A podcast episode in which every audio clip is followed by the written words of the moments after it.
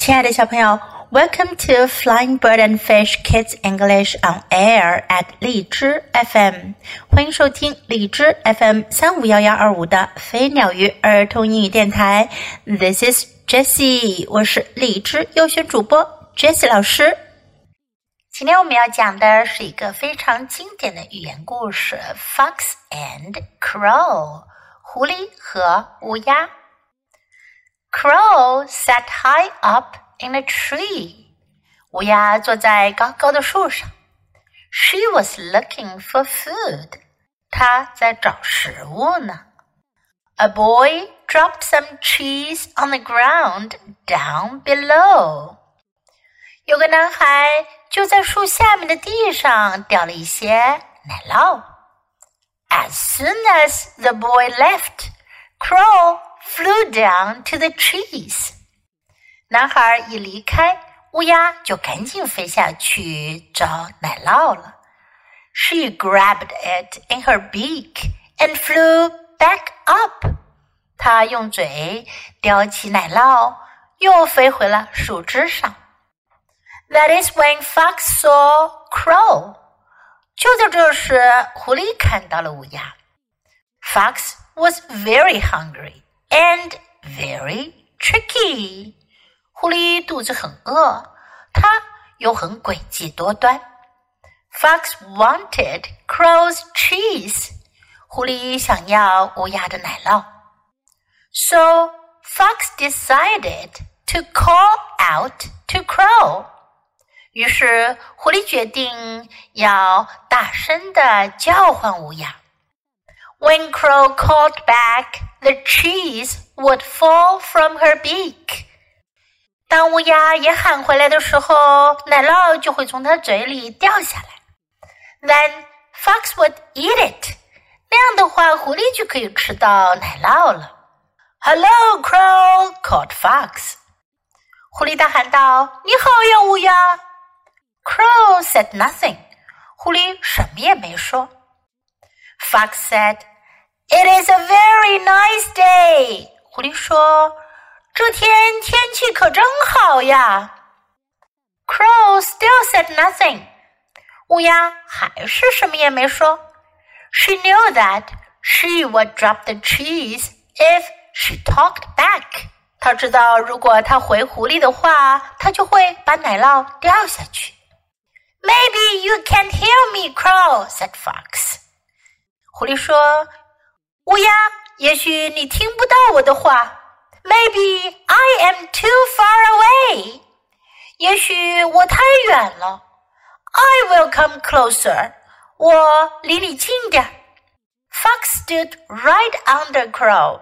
狐狸站到了乌鸦下面。Crow thought, "Every fox I know is tricky. I do not trust this fox." 乌鸦心想。 我认识的狐狸都很狡猾，我可不信任这只狐狸。Then fox tried something new，然后狐狸就想了个新花招。He said, "Crow, you are very pretty. I have never seen a more beautiful crow." 他说：“乌鸦，你可真漂亮，我从来没看见过这么漂亮的乌鸦呢。” Crow was surprised. 乌鸦很惊讶。She had never heard a fox be nice. 她可从来没有听说过狐狸会这么好。Fox said, "I admire the beauty of your feathers and your tail. They are so shiny." 狐狸说：“我好喜欢你那漂亮的羽毛和尾巴，它们好闪亮。” Crow smiled, but still said nothing. 乌鸦笑了，可它还是什么也没说。Then Fox said, "Such a pretty bird must be able to sing." 然后狐狸就说了：“这么漂亮的鸟，一定能唱歌的。” Fox added, "Would you sing for me?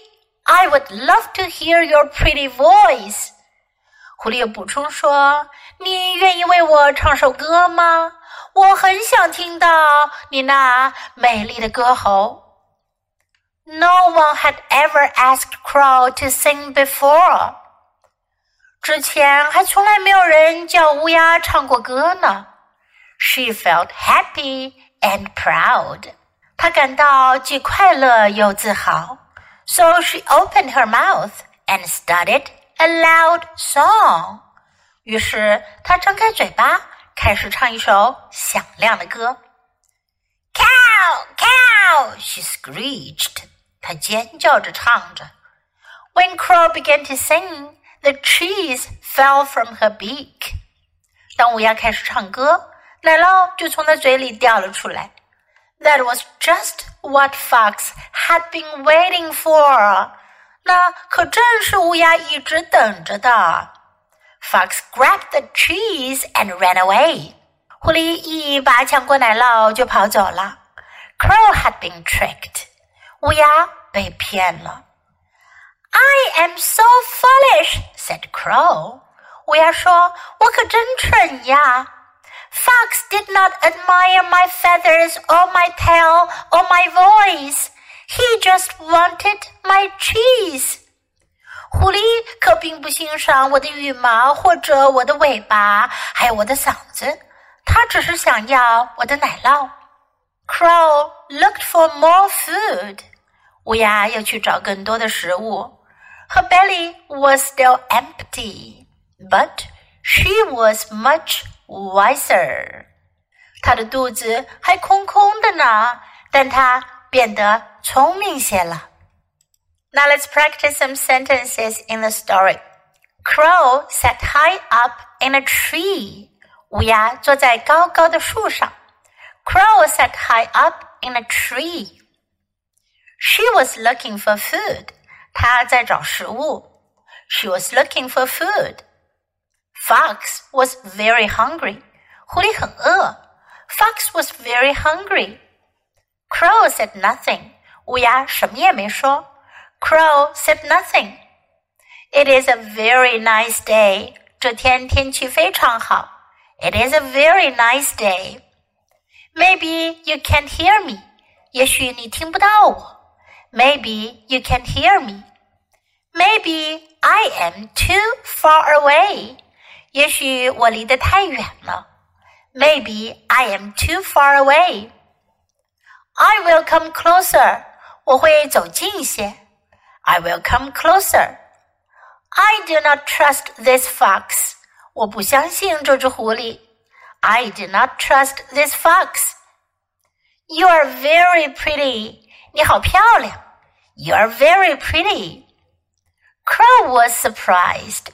乌鸦很惊讶。Crow was surprised. Would you sing for me? 你愿意为我唱歌吗？Would you sing for me? She felt happy and proud. 她感到既快乐又自豪。She felt happy and proud. I am so foolish. 我真是愚蠢。I am so foolish. Now let's listen to the story once again. Fox and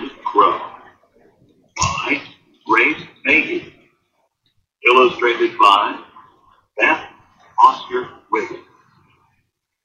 Crow sat high up in a tree.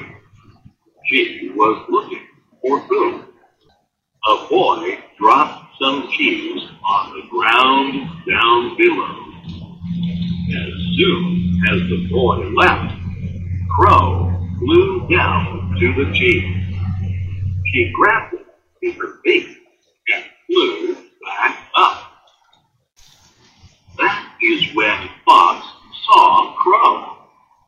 Fox was very hungry and very tricky. Fox wanted Crow's cheese. So, Fox decided to call out to Crow. When Crow called back, the cheese would fall from her beak.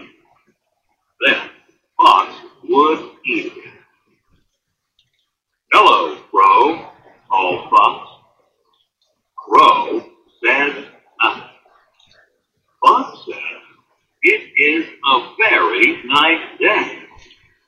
Crow still said nothing. She knew that she would drop the cheese if she talked back. Maybe you can't hear me, Crow, said Fox. Maybe I am too far away. I will come closer. Fox stood right under Crow. Crow thought, every fox I know is tricky. I do not trust this fox. Then Fox tried something new. He said, Crow, you are very pretty. I have never seen a more beautiful crow. Crow was surprised. She had never heard a fox nice. Fox said, I admire the beauty of your feathers and your tail. They are so shiny. Crow smiled, but still said nothing. Then Fox said, Such a pretty bird must be able to sing. Fox added, Would you sing for me? I would love to hear your pretty voice. No one has ever asked Crow to sing before. She felt happy and proud, so she opened her mouth and started a loud song. Caw, caw, she screeched. When Crow began to sing, the cheese fell from her beak. That was just what Fox had been waiting for. Fox grabbed the cheese and ran away. Crow had been tricked. I am so foolish, said Crow. Fox did not admire my feathers, or my tail, or my voice. He just wanted my cheese. Crow looked for more food. Her belly was still empty, but she was much wiser. 小朋友们，狐狸的诡计是什么呢？你们从这个故事中学到了什么 ？What do you learn from the story？小朋友，你喜欢今天的故事吗？记得给 Jess 老师点赞哦！还有，别忘了下载到手机上收听，更方便哦。Thanks for listening. Until next time. Goodbye.